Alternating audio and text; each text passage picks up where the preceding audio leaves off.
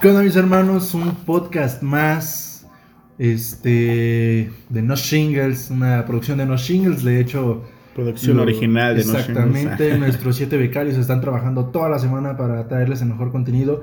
Y pues este programa, un programa nuevo llamado, titulado, nombrado.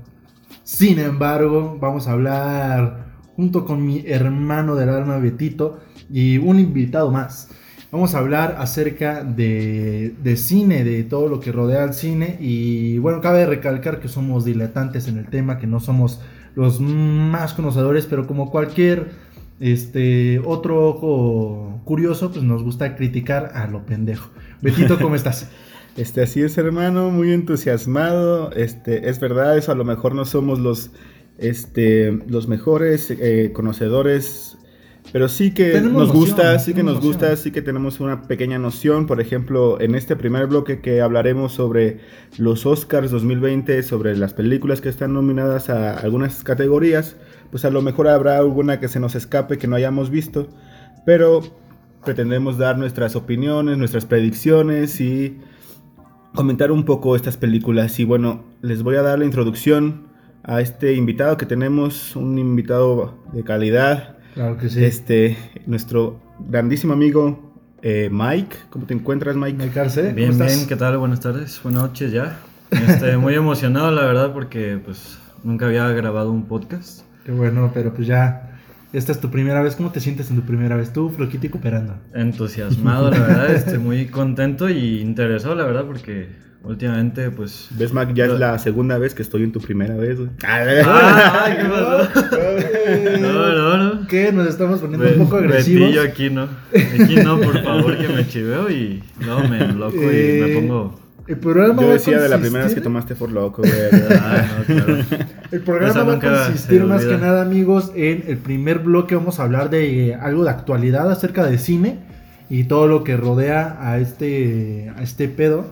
El segundo bloque vamos a hablar de trayectoria, algún actor, algún director, a alguien que haya pues hecho cierta historia en el mundo del cine y también hay que recalcar en las series, ¿por qué no nombrarlas? Y Claro, claro. eh, número 3 vamos a hablar de recomendación, alguna recomendación que nosotros tengamos y va a ser un poquito más vasta y un poquito también más este, introspectiva de lo que vamos a platicar. Entonces, como ya lo había dicho Beto, pues vamos a, a platicar acerca de los Oscars 2020, que este año, bueno, estos últimos años han estado muy reñidos las nominaciones, todas las películas que han salido han sido muy buenas, Sí. incluso hasta ha habido mucha polémica dentro de todo este mundo de la academia, ¿no?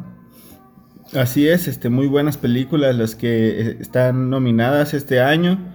Este, ¿qué te parece empezar comentando, por ejemplo, las que están nominadas para mejor película de animación? Ok, que el año pasado eh, ganó.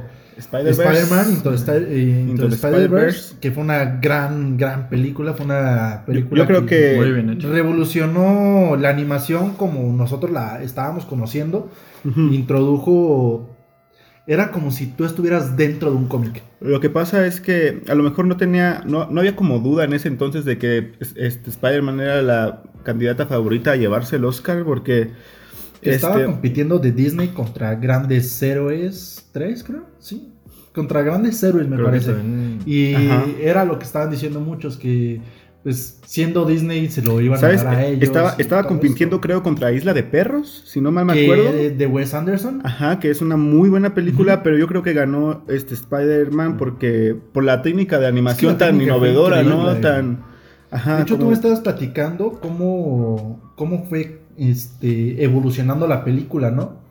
De cómo la animación en un principio es un poco burda, un poco este, lenta en cuanto a Miles Morales, al personaje principal. Ajá. Lo vemos un poco lento, un poco... mm, pero conforme va avanzando la película, vemos los movimientos de Miles un poco ya... más dinámicos, ya más, más, dinámicos, ya siendo Spider-Man, ya descubriéndose, ya al final de la película es increíble todo estas onomatopeyas que usa, entonces es increíble y merec- merecidísimo eh, el Oscar.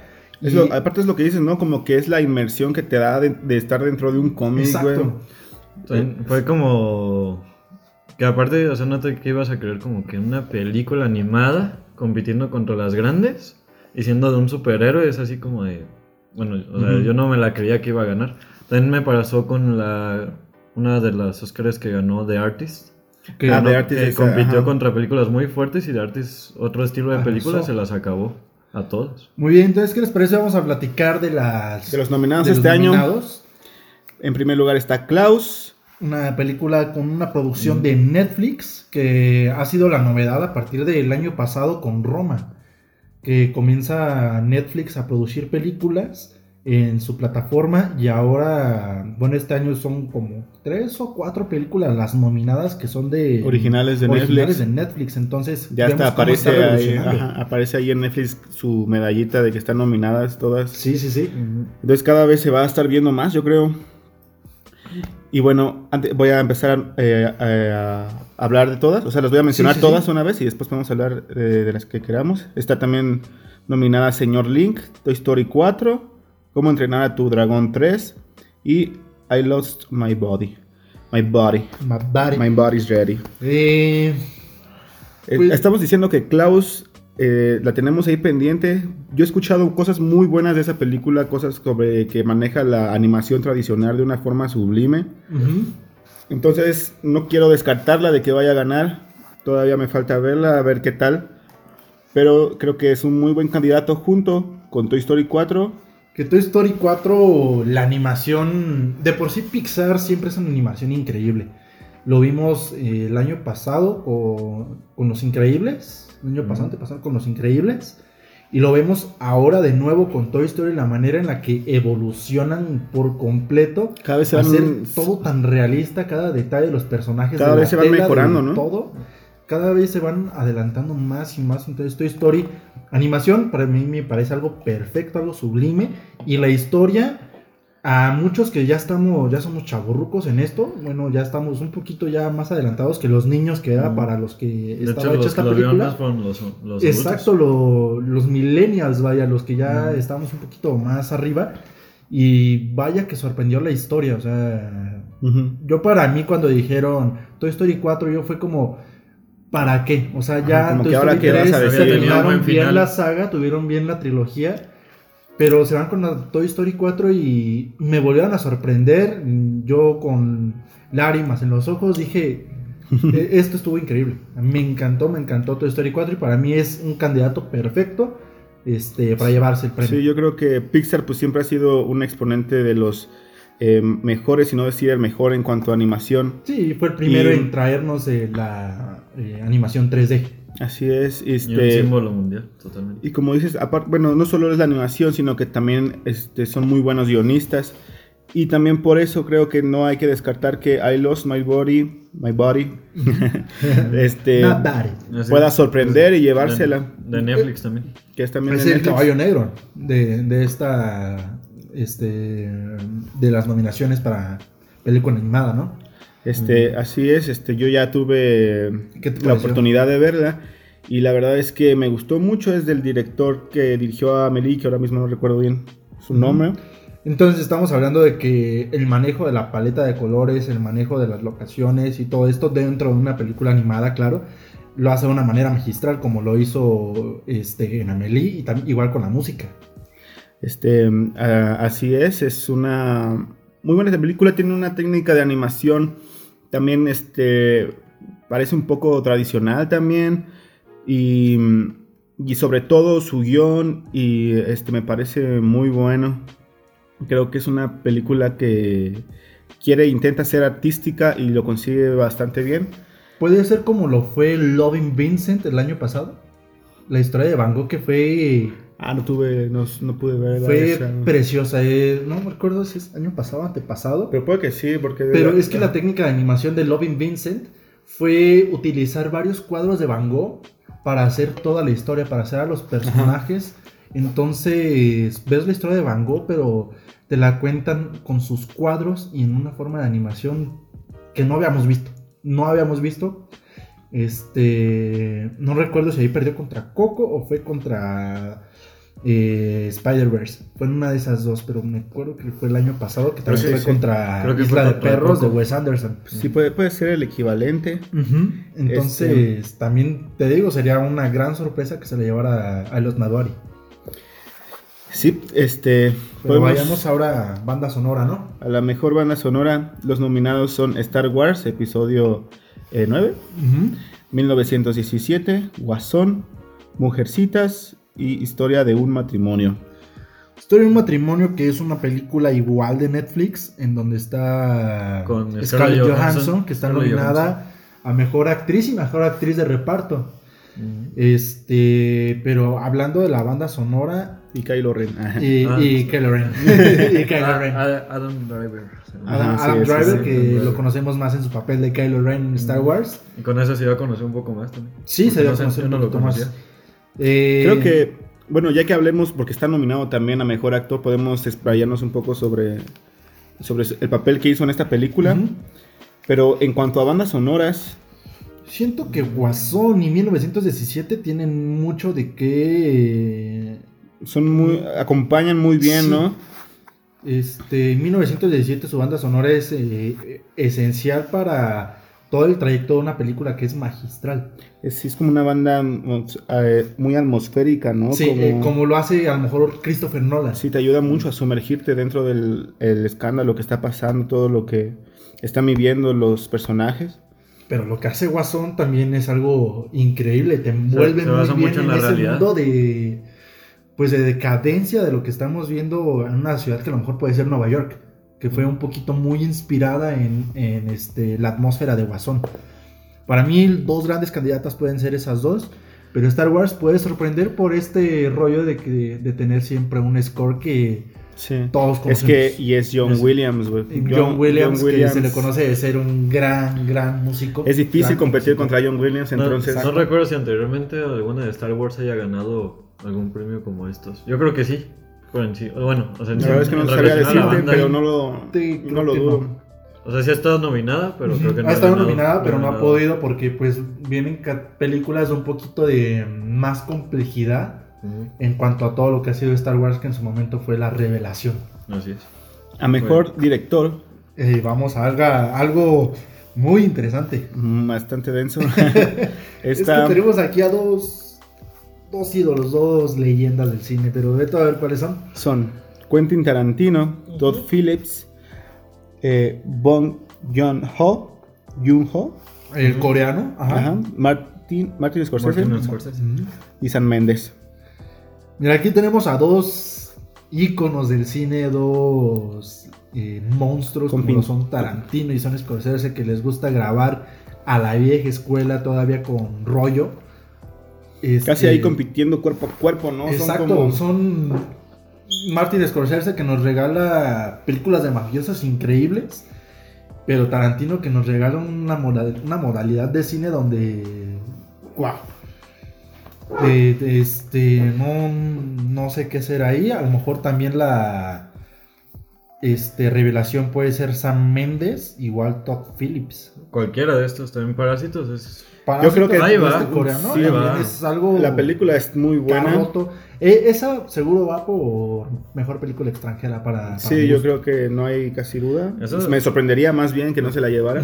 A mí los coreanos me dejaron muy impresionados también con Train to Busan. Nunca. O sea, la película de zombies. A mí Sí, me sí, dejó sí. muy impactada, ¿no? Sí, está Ese muy buena ambiente que hicieron me gustó mucho. No, Parásitos todavía no tengo la oportunidad de verla, pero.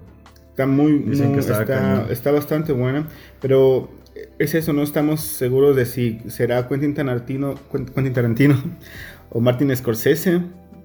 Este Martin creo que tiene también en Netflix algún documental hablando de cómo fue la filmación de su película, Sí, todo. salió recientemente. Ba- de- bastante interesante. Que ambas películas son muy introspectivas de los directores. Sí. Cuentan mucho acerca de ellos y no tanto como los acostumbrábamos a ver, a ser totalmente violentos. Que sí, son violentas Exactamente, las una, son pero son muy introspectivas. Sí, son películas que reflejan un poco lo que han estado haciendo, este, lo que piensan que la gente sabe de ellos o algo así. Y va- puede estar bastante interesante saber, este, si, si lo lleva alguno de ellos dos o si alguno de los otros candidatos sale con la sorpresa. Todd Phillips hace un gran trabajo con Guasón, igual Sam Méndez haciendo San Méndez. un gran, este, bueno, nos hace pensar con un este plano secuencia en 1917 que pues es toda la película, dos horas y media de un Así plano es. secuencia increíble. Eso le puede dar mucho mérito. La incertidumbre es grande en esta sección, Eh, entonces sí. Yo, Yo, no apostaría, sinceramente. A pero ninguna todavía. mm, Bueno. yo fíjate que me voy por Sam Méndez por ese trabajo increíble. Sam Méndez ahí puede dar la sorpresa. este, yo creo que me iría por Martín. Martín Martín, Scorsese. Scorsese, sí. Que va a sacar película ya este para 2021-22 va a sacar película y vamos a tener a Robert De Niro con otro caballo que ha sido para Martin Scorsese, Leonardo DiCaprio van a ser dupla. Así es. Entonces va a ser increíble ver a estos dos. Eh, así Mucha que fe en el trabajo que vaya a salir de eso. Sí, entonces, ya sabes que estos dos son caballos de Eh, Scorsese. El irlandés con el actor este Joe Pesci. ¿o Joe no? Pesci. Joe Pesci. Habla solo el vato con sus caras. No. es muy buen actor. Y bueno, De hecho, eh, esta, esta va. Sorprende mucho no verlo en mejor. en- ah, no, perdón, perdón. Sorprende mucho no ver a. Ah, no, sí, sí, sí, sí, sí lo pusieron. se encuentra Pesci Pesci en- y Al Pacino en mejor actor de reparto. Mm. El mejor actor no metieron a ninguno de ellos, creo. Estaría más bien Robert De Niro. Ándale. Ándale. De hecho, hablando del mejor actor, los nominados son eh, Jonathan Price, de Los Dos Papas. Adam Driver, este, Keanu Reeves, digo, este, No, este- Kylo Ren. Kylo Ren. también está. El, eh, Antonio Banderas, que esto me sorprendió porque Dolor y Gloria Dolor no, y Gloria no, no es aparece una- en otra más. más en una ajá, en otra categoría. Eh, y, y yo- eh, Joaquín Joaquín Phoenix, Phoenix. que es el gallo aquí. y Leonardo DiCaprio, que está ya, que bueno, ya es más de su, que su novena Nominación. nominación o algo así, pero si lo gana sería el segundo. Es que, Esperamos que no lo olviden en un bar como el primero. algo que pasa con Leonardo DiCaprio es que cuando lo nominan, lo nominan con otros actores que hacen actuaciones increíbles. Este, tan solo... eh, perdón, se me fue el rollo. Aquí Joaquín Phoenix para mí es el... Ajá, yo creo que Joaquín Phoenix es nuestro que- gallo aquí, Sí. el que más Sí. también, este, pues todos estamos esperando, toda la comunidad que ha visto Joker, ¿no? Este, alaba mucho la actuación de Joaquín Phoenix, pero no hay que infravalorar la actuación de los demás que No, están ahí involucrados. Jonathan, Jonathan Price, Price, en Los Dos Papas. A mí me sorprende que no esté nominado el otro actor que... Ahorita se me fue el nombre, el, el que actuó Que es más conocido Jonathan Price que, que este que este otro, ¿no? Que este se llama... Este, Anthony Hopkins. Justo Anthony Hopkins. ok. Pero también el... Hombre, o sea, el... sí, Bueno, a mí me dijo impactó la unión de estos dos actores y este Anthony Hopkins fue, fue interpretando... una muy buena fue- dupla. Y bueno, para no alargarnos mucho más, pasamos rápido a la mejor película. Ok, aquí va a haber trancazos, aquí esto aquí es lo bueno. van a llover. Estamos hablando de 1917, Contra lo Imposible, Guasón, Once Upon a Time in Hollywood, Parásitos, El, el Irlandés. Irlandés, Mm. Mujercitas, Jojo Rabbit his- y Historia de un matrimonio. Todas, todas, todas tienen Lo suyo, por ¿no? qué estar aquí, por qué estar aquí. Jojo Rabbit, que es una comedia acerca de la Segunda Guerra Mundial. De, de todas las que me faltan ver son Mujercitas y Jojo Rabbit, se acaban que de acaban de, acaban de salir, acaban de, de salir aquí en México. 1917 tiene un trabajo descomunal, ya lo dijimos antes. Eh, contra lo imposible, ¿qué tal, Beto? Contra lo Imposible es la historia de Ford compitiendo contra Mm. Ferrari De hecho, eh, ahí es, es con Christian Bale, ¿no? con Christian Bale, Con Matt Damon. Matt Damon. Matt. Damon. Este, bastante buena película. Eh, está Parásitos, que también este, alcanzó su lugar ahí. Que puede ser como el año pasado Roma lo fue en su momento, ¿no? Su Una momento película como- extranjera metiéndose a mejor película. Así es. Y entró con todo. Sí, sí, sí. Y bueno, yo creo que mis eh, favoritas a ganar serían 1917 y El Irlandés. Yo me voy por lo mismo. Este, Guasón sí tiene un trabajo increíble. Pero Está compitiendo contra Está compitiendo gente muy... Con- Sam Mendes que viene de hacer, tú me platicabas, ¿no? De hacer películas de otro estilo. sí. De hacer este... ¿Qué Sam- pasó ayer? Sam Mendes, no, ese fue Todd Phillips, ¿no? Todd Phillips. Todd Phillips, sí. Ajá. De hacer ¿Qué pasó ayer? y películas disparatadas. Sí, todo un parto, Proyecto X, este venía este desde hace rato tratando de eh, hacerse tomar en serio, entonces Y sí yo que creo lo tomamos que en serio. yo creo que lo logró y bueno, esta nominación es prueba de, de esto. Yo este le doy al irlandés, le doy el premio. El irlandés. Sí, le doy el premio a Martin Scorsese, a Robert De Niro y pues a todo este gran elenco que, que formó con cine pues, de la vieja escuela. ¿Tú qué dices, Mike? Para mí, a mí me parece que por decir que fue muy reconocida y que entraría entre las tres primeras para mi gusto. Érase una vez en Hollywood, ¿Ok? Once Upon a Time, porque ambientó muy bien todo. A mí me, Haz un me- buen me trabajo encantó y no dudes que en esa categoría va a ganar. Ahí no sí. dudes que en esa categoría de... Sí, se- este, para mí se me hace un buen reconocimiento. sí, va a ganar categoría. esa categoría sin duda porque lo hace de una manera descomunal. El Joker a mí me dejó algo que desear porque yo. A mí me gusta mucho el Joker de los cómics y de las películas animadas. Yo esperaba. Entonces como- te ibas con un Joker ficticio y aquí lo hacen muy humano. Así es, pero si lo tomo por el lado de que si, o sea, viéndolo más, como tú dices, un toque más humano, para mí la mejor película podría estar es entre las tres primeras. Y el irlandés por los actores que lleva. Sí, Y A es mí- que a mí es- me encantó. Bueno, no la, no la terminé de ver. es una historia pero de mafiosos a la vieja escuela, pero pero, sí. Es un- viviendo lo nuevo. Es que fue, met- Así fue es, meter a grandes que- actores siendo gangsters, o sea, siendo Sí. así de que lo malo de ellos. Exacto, y es como conocimos mucho a Joe Pesci, a Robert De Niro.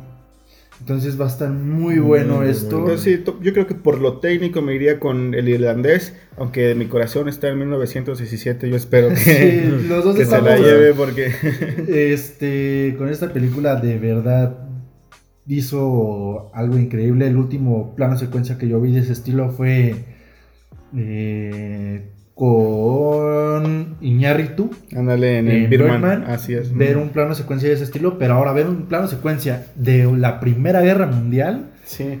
Si me- que, algo- que si me lo preguntas está mucho mejor justificado. Robert, este, en la película de Birman se, escucha- se, se- perdón, se hacen algunas técnicas que evidencian pues que hubo cortes. Sí, sí, sí. Sin embargo, aquí se camufla mucho mejor. te hacen este, sentir que sí fue Ajá. un corte nada más. Ajá, que fue en una toma solamente, entonces me gustó mucho. Espero que gane. Ojalá sería este muy complaciente para nosotros, pero es una categoría muy peleada aquí Ajá, en sí, esta la, nada la- verdad no me sorprendería que ganara cualquier otra, pero habría que ver. Muy ya bien. sería el... ¿cu- ¿Qué, qué días son? ¿El febrero? Del El- 9 de febrero, 9 de domingo 9 de febrero. Ya son de es- este de este domingo en 8, estamos grabando en sábado. Sí, de este domingo en 8, creo. Entonces ya que salgan los, No, en los 15, ganadores, En 15, en 15. hablaremos de nuestras impresiones, ¿no? A ver si acertamos alguna de estas.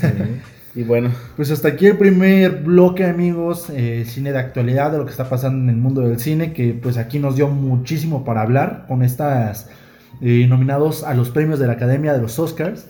Y pues vamos a un pequeño corte, amigos. Nosotros somos, sin embargo, el podcast de cine, donde pues criticamos a lo puro pendejo. No se vayan, nosotros seguimos con ustedes.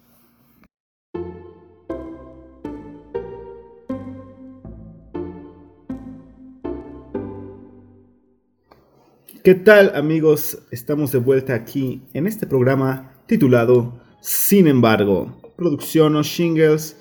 Y bueno, ya que estuvimos hablando un poco de los Oscars de la actualidad, vamos a proceder eh, hablando un poco sobre la filmografía de uno de los eh, directores que está nominado a mejor director y cuya película está nominada a mejor película, nada más y nada menos que Quentin Tarantino. Así es, comenzar con todo este primer programa, hablar de una leyenda viviente del cine, alguien que revolucionó el cine. Eh, el nacido en Tennessee, vamos a hablar un poquito de lo que es este monstruo llamado Quentin Tarantino, de su, fil- de su filmografía. qué mejor que comenzar con la primer película que él dirigió. Que antes, antes este, de hablar de esa primera película.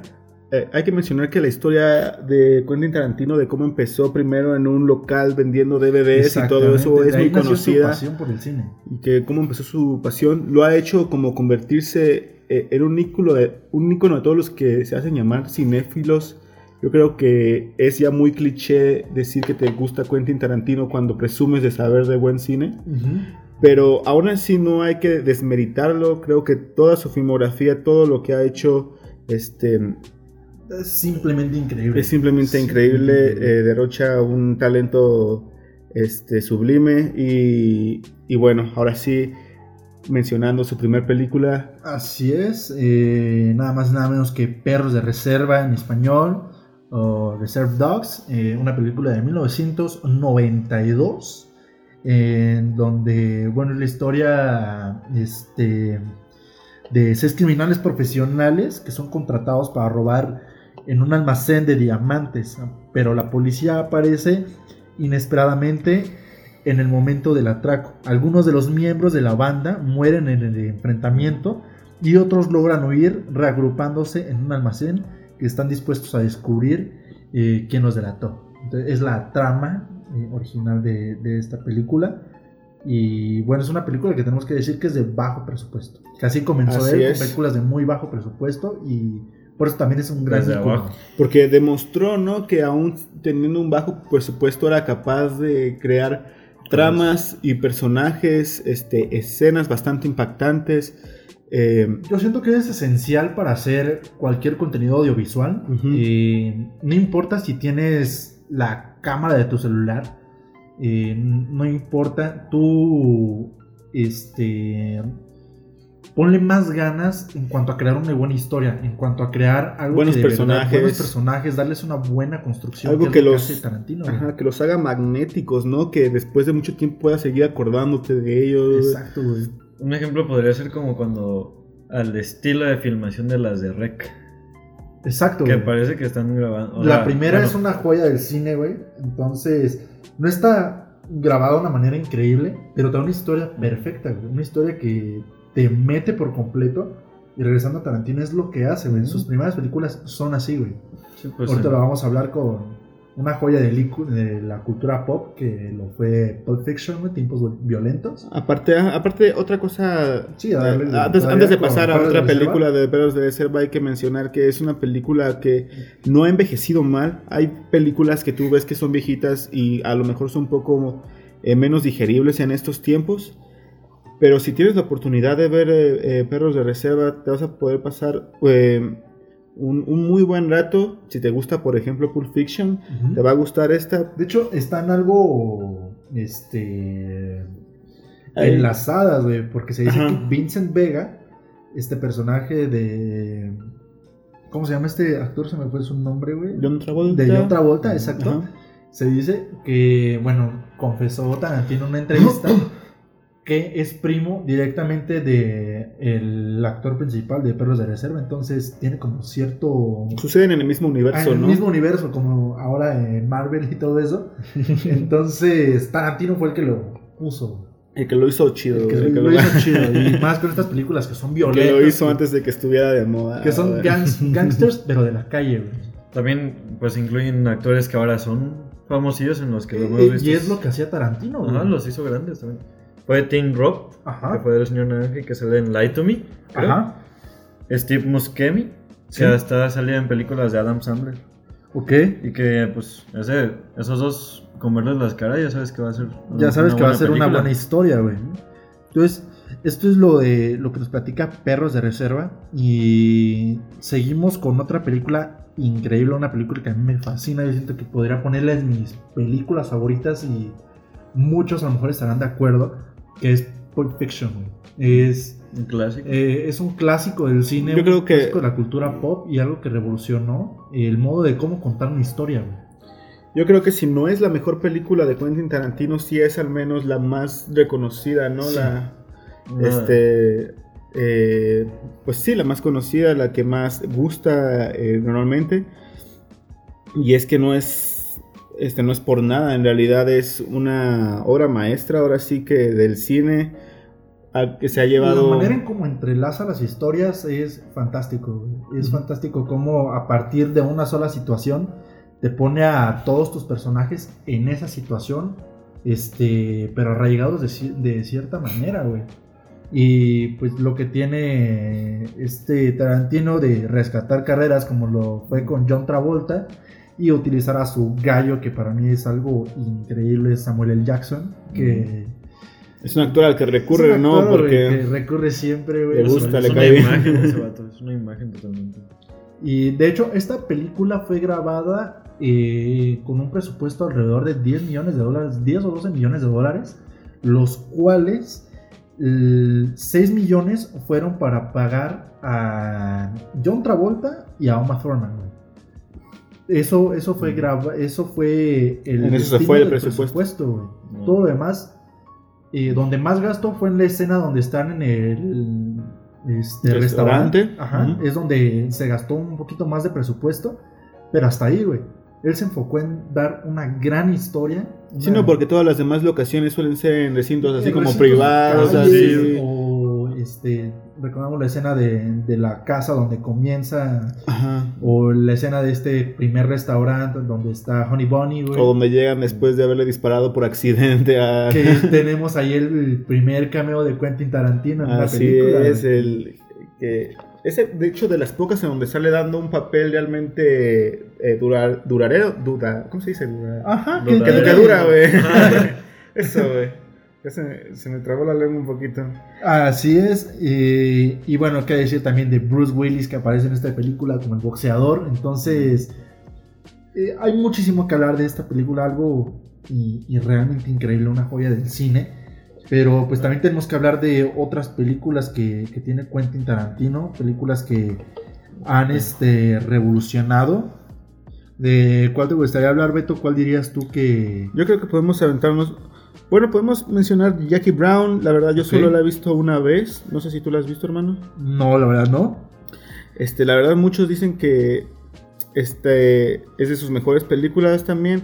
Yo creo que es una película mucho, este, no sé, como más personal, menos espectacular, porque. Tarantino también es muy, muy de eso, ¿no? De dar un show, de, se, se ha dicho que su cine es muy Sí. violento. De hecho, así. Muy exagerado. Lo que se. No me acuerdo bien de la frase, pero se dice. eh, del mismo Tarantino que el cine se hizo para mostrar sangre. Y es algo que ha hecho a la perfección. Lo vemos muy que se bien lo toma muy en serio, ¿no? Lo vemos muy bien en Pulp Fiction al principio, Perro de Reserva y Kill Bill, que también es una joya sangrienta, güey. Pero hay una película en que en lo personal también es para mí de las mejores, que es Inglorious Bastards. O sea, Bastardos sin Gloria. Ujú. Yo Para- creo que de la década pasada, porque. Joya. Bueno, no, es de la década de los 2000, porque salió en 2008, do- 2009. 2009. Salió en 2009. 2009, ya no alcanzó la nueva década.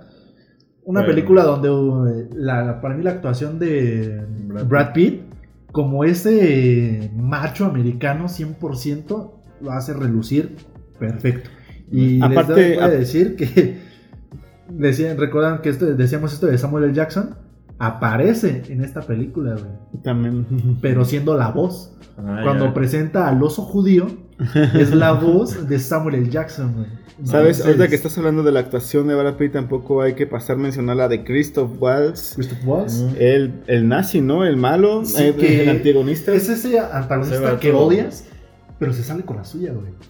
¿Sabes? Como que al mismo tiempo que lo odias y sabes que es muy malvado, como que también es muy magnético y te cae y te cae bien, como que de verdad, aunque no es el, el estereotipo de, de nazi este malvado, serio, güey. No es alguien este que es- tiene todo bien en la cabeza, que, Que juega muy psicológico con su- plan muy bien hecho, güey. Y bueno, esta película que también Tarantino nos da un giro impresionante. No vas a decir que es un spoiler alert, porque pues, es una película que tienes que ver, güey. Este, esta manera donde pues, matan a Hitler dentro de una sala de cine. Es, es que es que es como otra visión de ver la guerra. O sea, Exacto, es una güey. visión como que todos esperaban que, que se llegara a ver. Pero Sí, me acuerdo que eso- Tarantino le pone su estilo. Que eso me chocó. Yo cuando empecé, cuando, cuando vi esa película todavía no era muy aficionado del cine y pensé que esa película era como un- una historia real, ¿sabes? Como que estaba basado en algún hecho histórico. Y y dices, ¿cómo? ¿Cómo? Y ¿Mataron a entonces, así como que, espera, ¿qué, qué está pasando aquí? no? ¿Me estás diciendo que todo fue mentira? ¿Me estás diciendo que Hitler no está en Argentina? Que no se dio el balazo. Pues, Así es, la verdad es una joya de la-. Del cine bélico, se puede decir así un, po- un poco bélico, eh, pero también de ficción, güey, y bueno, la- lo sangriento es increíble cómo se da en esta película. Pero, ¿a cuál otra quisieras pasar, Betito? Bueno, yo creo que nos saltamos algunas. de Sí, este- claro, de nos su- fuimos desde el 90 y, este, 94. 94. Ah, 92, Ah, que 92. tenemos que decir también que en ese año Tarantino no ganó el Oscar a Mejor Película porque compitió contra Steven Spielberg Mm. eh, No, pues. Forrest Gump. Forrest Gump. No, pues, Perdió con contra. Forrest Gump en la categoría Estaba- pesado que también fue una categoría increíble y difícil. Ganar. compitió Pulp Fiction o cuál? Pulp Fiction. Pues. No, No, no, Bastardos sin Gloria. Bastardos sin Gloria. Ah, ok, ok. En 2009.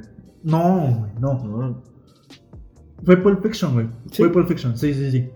déjame. Sí, bú- búscalo, creo que A es ver, eh, es- Pulp Fiction contra eh, Forrest Gump, que también ya en su momento hablaremos de Steven Spielberg y hablaremos de este increíble actor. Va, eh, va a ser contra Forrest Gump porque fue en el 94. Ajá, Forrest Gump. Mismo año.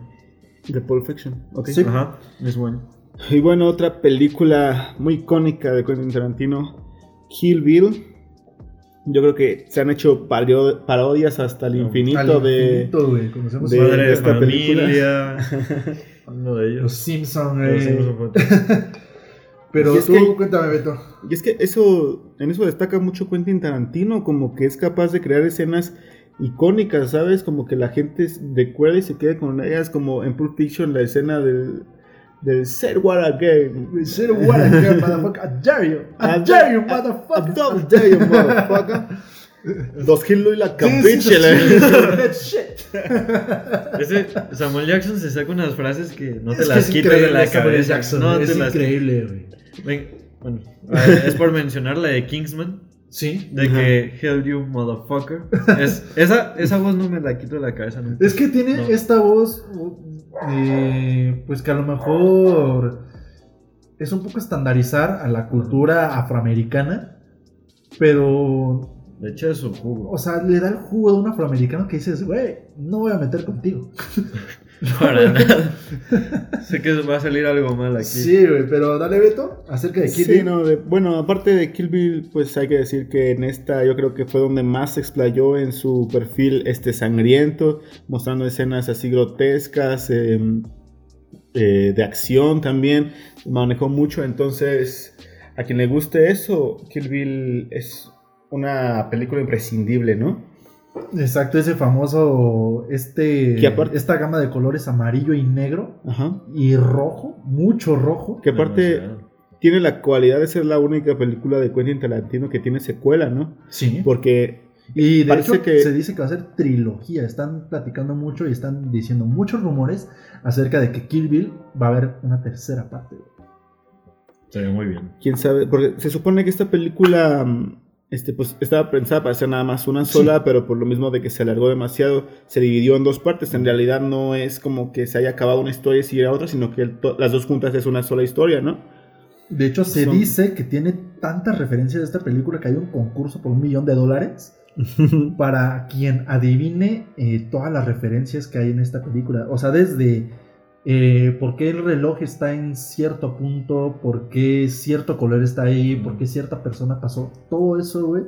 Este es un concurso de un millón de dólares para el que adivine todas las referencias en Kill Bill, güey. Y es que por eso se dice que Quentin Tarantino es uno de los cleptómanos más grandes del cine, porque tiene una biblioteca de referencias tan amplia de estamos- cine culto de su, del año de su abuela, güey, de no sé. Y lo tiene bien claro porque pues volvemos a lo mismo de sus inicios, trabajar en un videoclub, regresando cintas y viendo todas esas películas, entonces sabe muchísimo y sabe dónde poner las referencias, güey.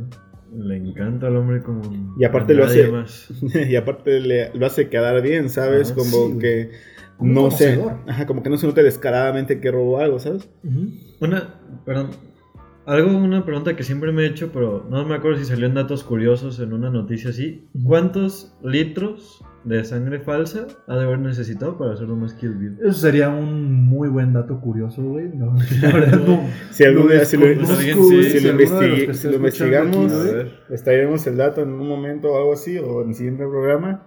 Pero antes podemos pasar a la siguiente película a comentar. Ajá.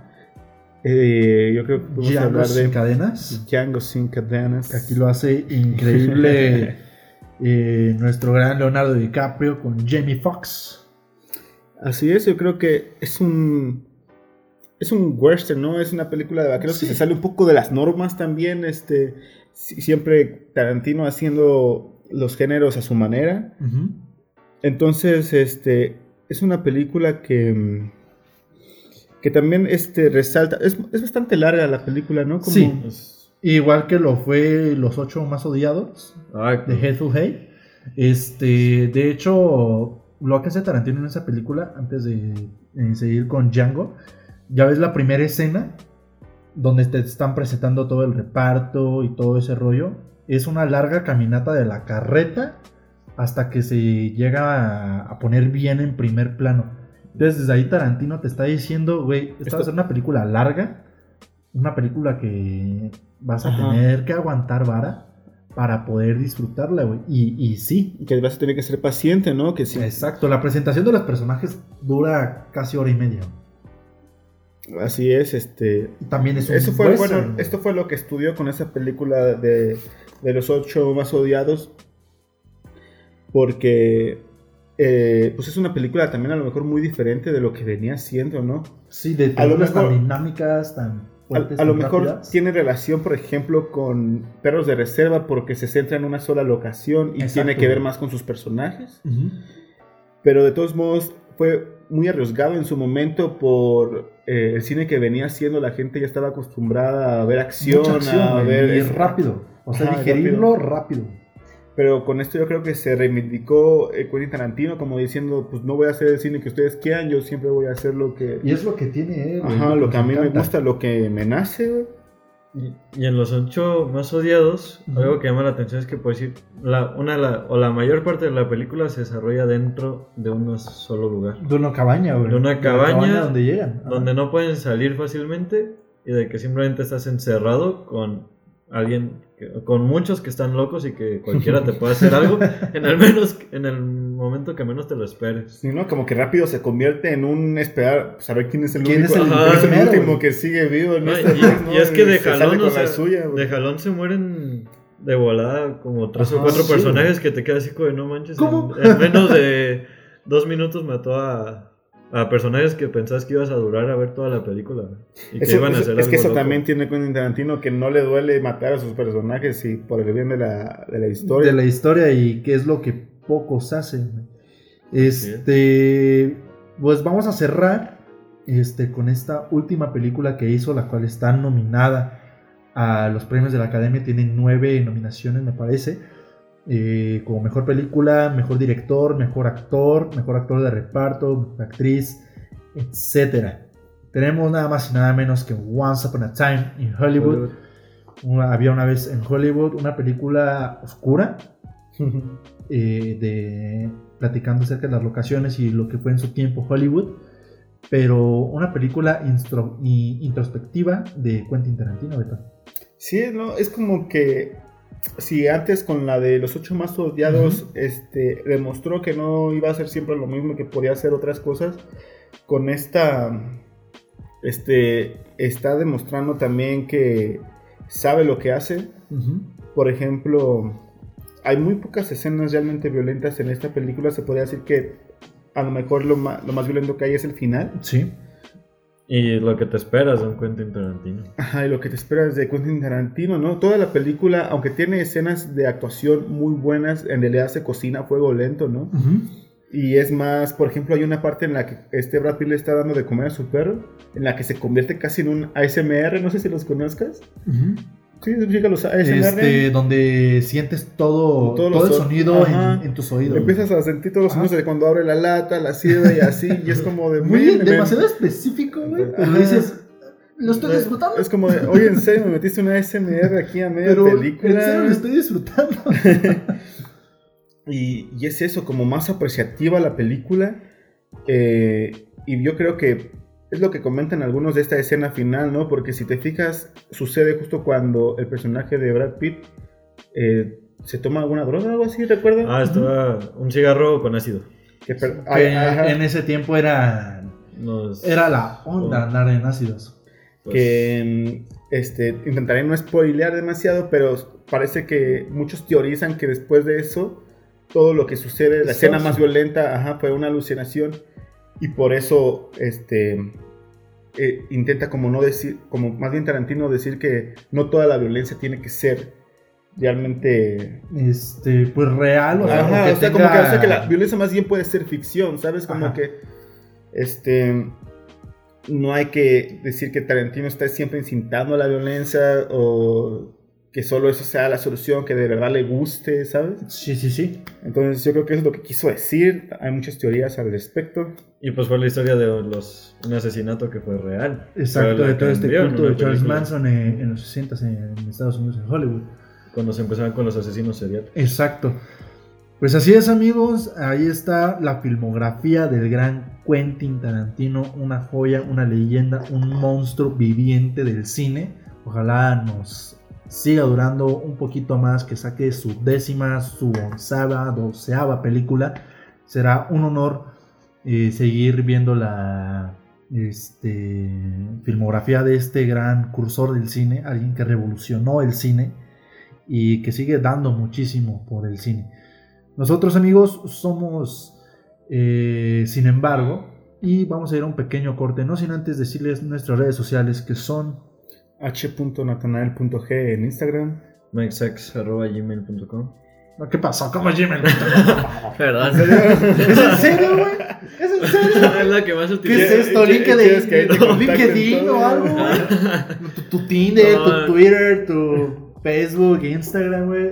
Perdón, no me lo sé, déjame lo busco. ¿Tienes tu Instagram, bro? ¿no? Sí, déjame Pues te busco pueden en mandar un correo en calle Alpes, número 34. No, mi Instagram, luis.mike97. Ahí está, amigos. Y arroba MDR Héctor. Nosotros somos, sin embargo, no se vayan. Chao.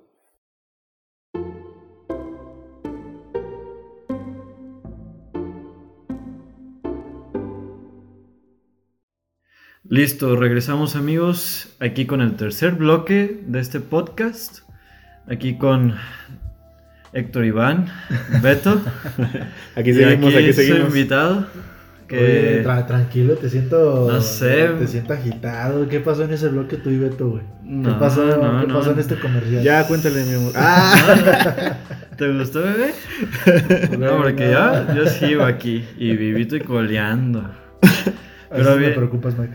Sí, Ah, a veces también yo, también yo, también Pero yo. Mike, ¿qué vamos a estar comentando en este nuevo bloque? Pues en este último bloque va a ser recomendaciones por parte nuestra de películas que nos hayan gustado en algún momento, sea cual sea el momento, que nos hayan atraído por algo, ya sea porque ganó algún premio, porque nos gustó su fotografía, porque simplemente nos agradó y la queremos recomendar para ustedes. Así es, no importa que sea un gusto culposo, lo que sea, el chiste es de que te haya gustado. Este, igual si ustedes quieren interactuar con nosotros, este, pues mándenos sus películas favoritas y pues también aquí estaremos Comentándolas, eh, ¿no? y viéndolas en su momento si es O si, necesario.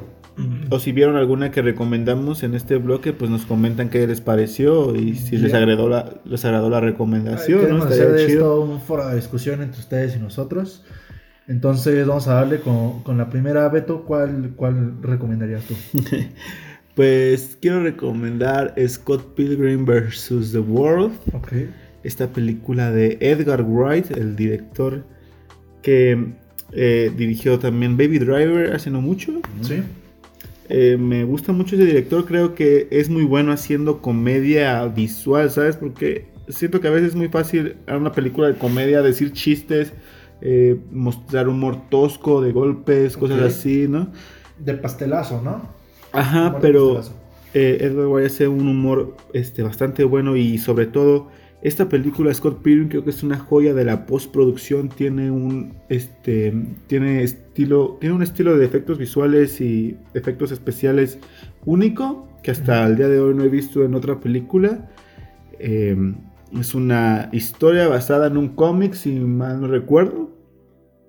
Eh, la, historia de cómo Scott Pilgrim se enfrenta a sus eh, ex malvadas en el momento de que tiene Sí, en el momento de que entra en una nueva relación, está... siempre tienes que enfrentar a una ex, ¿no? Entonces lo hacen de una manera muy bizarra. Eh, sí, güey. Esa cicatriz no está, está muy está muy chido porque, o sea, él, él, está como obsesionado con una chica, la ve en sus sueños y todo, y la hace su novia, ¿no? Sí. Entonces en ese momento empiezan a llegar un montón de... O sea, sus ex, ¿no? Una por una, y te muestran la historia que tuvo con ella, y y, ah, no es cierto, güey, pero no son de él sus exnovias, son las exnovias, más bien los exnovios, de, ella. ajá. Exactamente, entonces te muestran la historia que tuvo con, con ella y lucha, ¿no? Se tienen que enfrentar y son, son peleas bastante graciosas, bastante llamativas, cada una tiene su, su puntito, güey. No siendo que a uno no le pase lo mismo, tal vez. Que, de hecho aparecen sus exnovios, pero de repente aparece una tipa también, ¿no? De ahí que, tuvo su ah, sí, que tuvo su, época de experimentación, ¿no? Y todo el pex. Entonces, muy buena, la verdad, se las recomiendo. Este, bastante graciosa, bastante buena. Bueno, si la ven ahí me dicen qué les pareció. Ahí está, Mikey. Para mí, una de las mejores películas que recuerdo desde mi infancia y que me sigue gustando verla es una nada más y nada menos de Steven Spielberg que se llama Rescatando al Soldado Ryan. Trabajo ya del cine. Así es, salió una... la que más me gusta de, Spielberg, de Steven Spielberg. Y yo creo que es, este, en cuanto a películas de guerra, la más icónica, la que tienes que ver sí o sí en cuanto a guerra.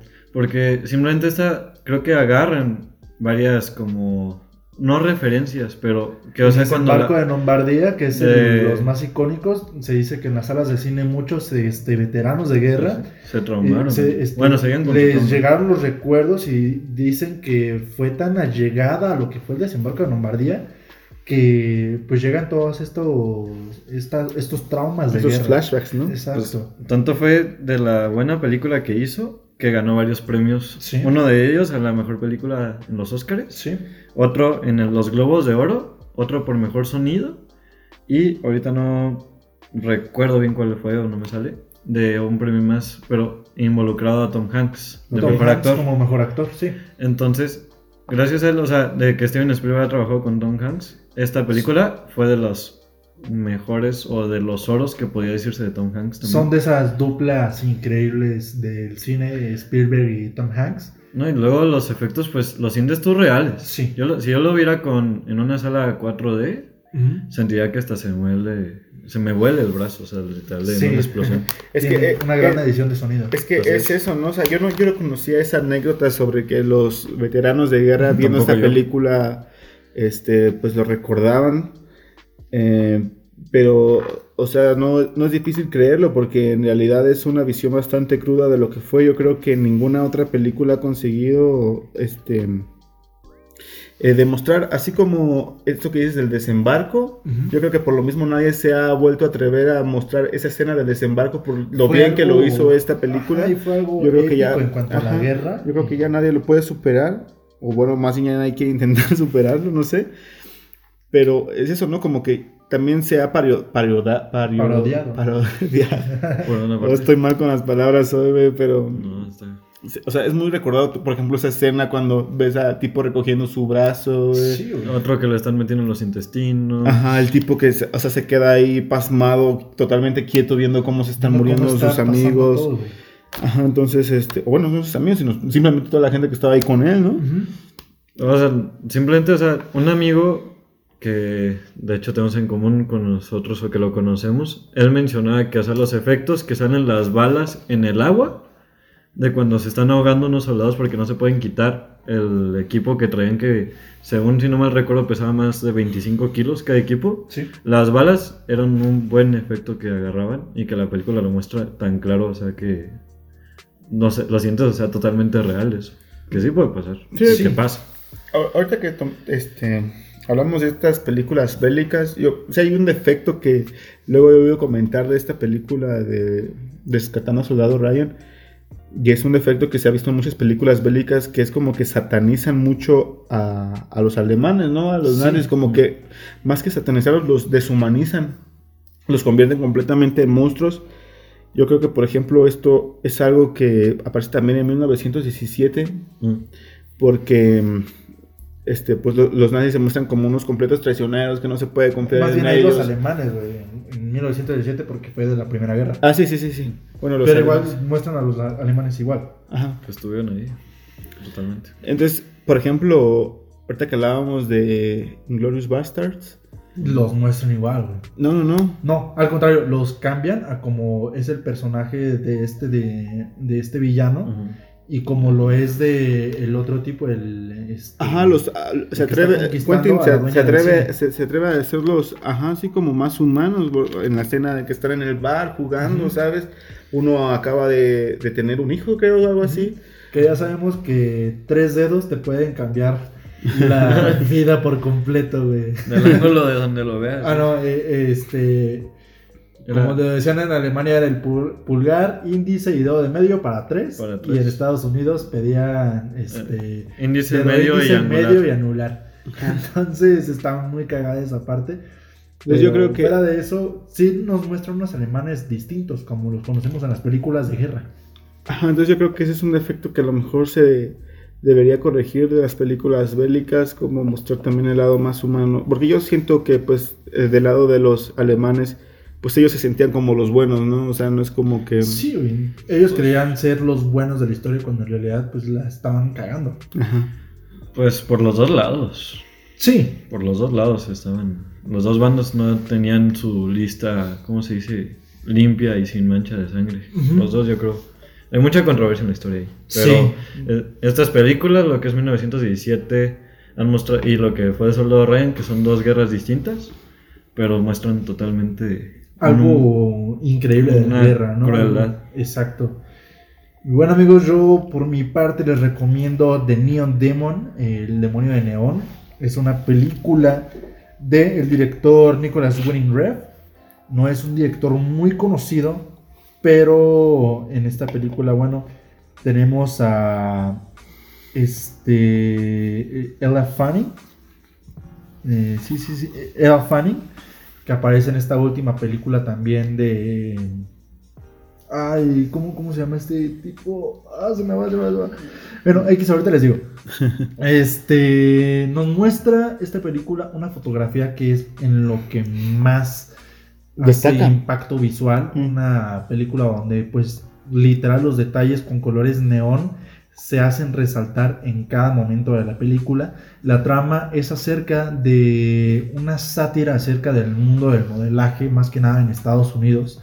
Cómo llega esta, este personaje que tiene Elle Fanning, que pues es una actriz bellísima, con rasgos eh, muy bien marcados, delgada, eh, está preciosa esta niña. Entonces llega a este mundo del modelaje siendo una niña muy humilde y llega a- al final convirtiéndose en algo que pues irreconocible, ¿no? Eh, Con el ego hasta arriba y es una película muy cruda en cuanto a la historia porque no es para cualquiera. Es una película que cuenta con canibalismo, una, una película que, cuenta con este necrofilia, este, con muchos asesinatos. eh, entonces nos este, muestra algo muy diferente del modelaje, que es una sátira, pero que no está nada lejos de la realidad. Está hablando de una decadencia en el mundo del modelaje de los Estados Unidos. Pero les digo más que nada lo que hay que tomar en cuenta en esto es la ambientación que tiene y la fotografía que para mí es increíble, algo muy notorio que no he visto en otras películas este, de ningún tipo. Poner estos colores neón en las escenas y como los conocemos a lo mejor en psicología del color, que cada color va representando algo. güey. Es algo. Parece algo muy crudo. Es demasiado ¿Podría crudo. decirse? Es demasiado crudo. Hay escenas muy explícitas. Pero es un thriller. güey. Es un thriller que te va a dejar en el, este, el filo del asiento en todo momento, desde que comienza. Entonces es una película que yo recomiendo. Yo no la volvería a ver. Eh, hay películas que me encantan, pero sinceramente no podría volver a ver de lo crudas que son. Entonces es una película que yo recomiendo. Si a ti, amigo, te gusta la fotografía o si te quieres adentrar en un este, cine un poquito pues más de culto, porque esa es esta película, sí es un poco de culto, pero se la recomiendo al 100%. O sea, a lo mejor para un público muy específico, ¿no? De este que esté dispuesto a ese tipo de, de experiencias, Sí. ¿no? De, de experimentos en, en el cine. Y que sabe a qué se mete. Fue un gran experimento. Este. Pero bueno, amigos, se nos está acabando el tiempo. Y algo que tenemos que recomendar también nosotros, amigos, es que vayan a nuestro podcast. Porque tenemos varios. Ya, ya somos una productora, güey. Una casa Somos productora una que casa productora, no shingles. eh, para que vayan a escuchar también La Cabaña, que son pláticas de todo y nada. Tres amigos bebiendo y disfrutando con otros invitados, platicando, pues debrayando de todas las situaciones de la vida. También aquí en No Shingles en Spotify. Y otro que también queremos que escuchen es Mochileros. Eh, este lo pueden escuchar en RXI, también en Spotify. Un programa acerca de viajes. Entonces no se lo tienen que perder amigos, estamos con todo. Sí, en este programa de Mochileros hablamos un poco más serio, más este profesional, entre comillas, sobre algunos sitios que pueden visitar, cómo visitarlos de la forma más barata, este, los sitios imprescindibles que deben visitar en tal o cual lugar. Entonces puede estar muy bien si quieren viajar aquí dentro de la República o internacionalmente, ¿no? Que también le hemos metido algunos lados de por ahí. Así es, entonces para que vayan a nuestras redes sociales y pues nos comenten qué les pareció el programa, que le metemos, que le quitamos. Si quieren estar en el programa también, si nos quieren mandar sus recomendaciones, estamos abiertos al, de- al debate y a hacer unos buenos foros de discusión con ustedes amigos. Nosotros somos, sin embargo, no nos vamos antes y sin dar nuestras redes sociales, Beto. h.natanael.g Mi querido Mikey, Luis.mec97. un gusto tenerte en este primer Muchas episodio. gracias, la Sí, es lo que, quería decir, no quería dejar pasar. El agradecimiento a nuestro invitado de honor. Nuestro invitado, nuestro- Gracias, gracias. Nuestro padrino en este primer episodio de Sin embargo.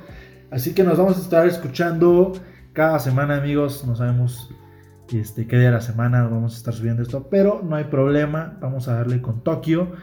Mi nombre es Héctor Madrigal, arroba Héctor, arroba MDR Héctor en Instagram para que vayan y me sigan, me den likes. Eh, ¿Sí dijiste tú el tuyo, Sí. Mike? Sí, Sí, ah, y pues amigos, nuestro podcast ha terminado. Demos gracias. Adiós. Nos vemos. Bye.